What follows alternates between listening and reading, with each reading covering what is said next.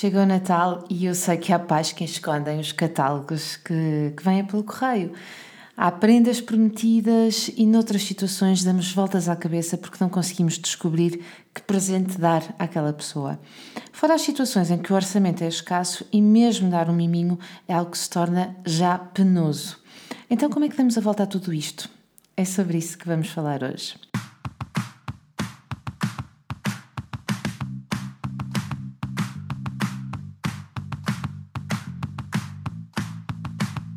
Olá, eu sou a Magda Gomes Dias e este é o podcast do Mamos da Boss. Para além deste podcast, subscreve também a nossa newsletter em parentalidadepositiva.com ou no blog mamosdeboss.com, onde encontrarás milhares de artigos sobre parentalidade, educação e muito mais. Bom dia, boa segunda-feira e que possamos aproveitar muito bem os últimos dias deste ano e deste dezembro.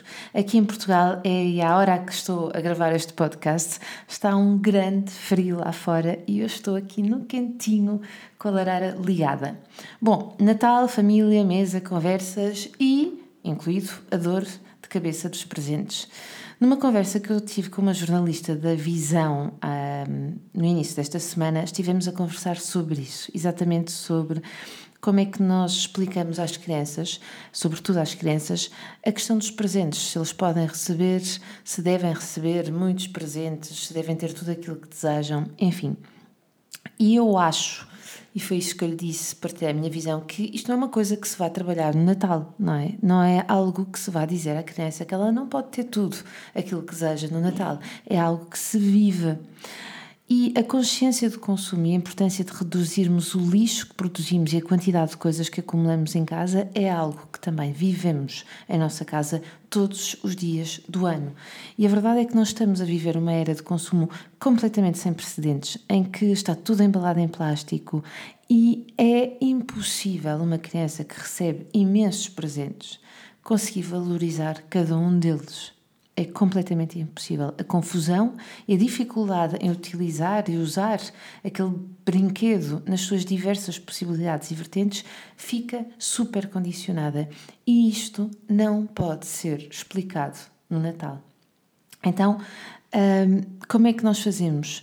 Vivemos tudo isto refletimos acerca do, do consumo, refletimos acerca do verdadeiro espírito de Natal e, muito sinceramente, e este é um ponto de vista extremamente pessoal, dar um miminho um, é hoje em dia, nos dias em que vivemos, é, eh, pode ser, eh, pode ser eh, uma situação descuidada pode ser uma situação em que nós estamos a provocar mais lixo, mais consumo, só porque sentimos uma obrigação de dar qualquer coisa.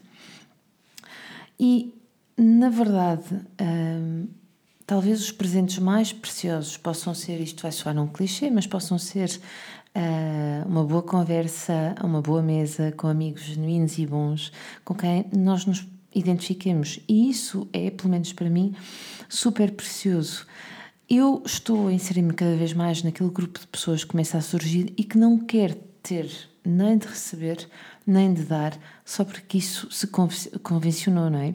Eu reconheço que existem boas intenções nessa troca, nessa intenção de dar, mas eu tenho cada vez mais forte valores uh, em relação ao consumo, em relação ao desperdício e em relação ao excesso. E é verdade que não consigo eliminar totalmente a minha necessidade de cumprir essa tradição, é verdade.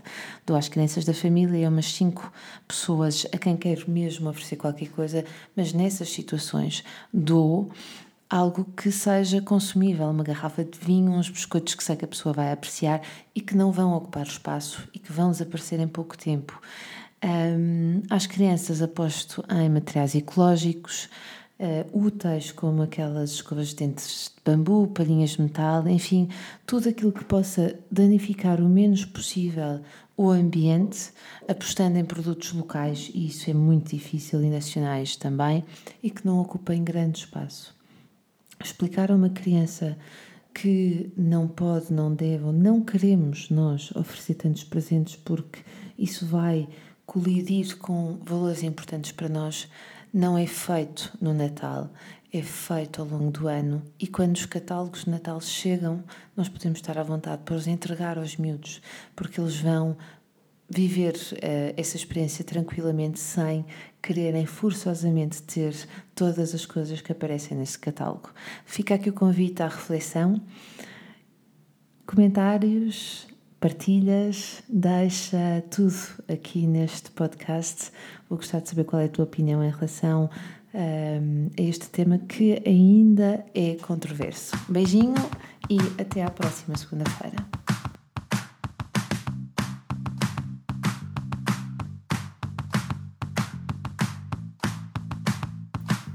Gostaste deste podcast?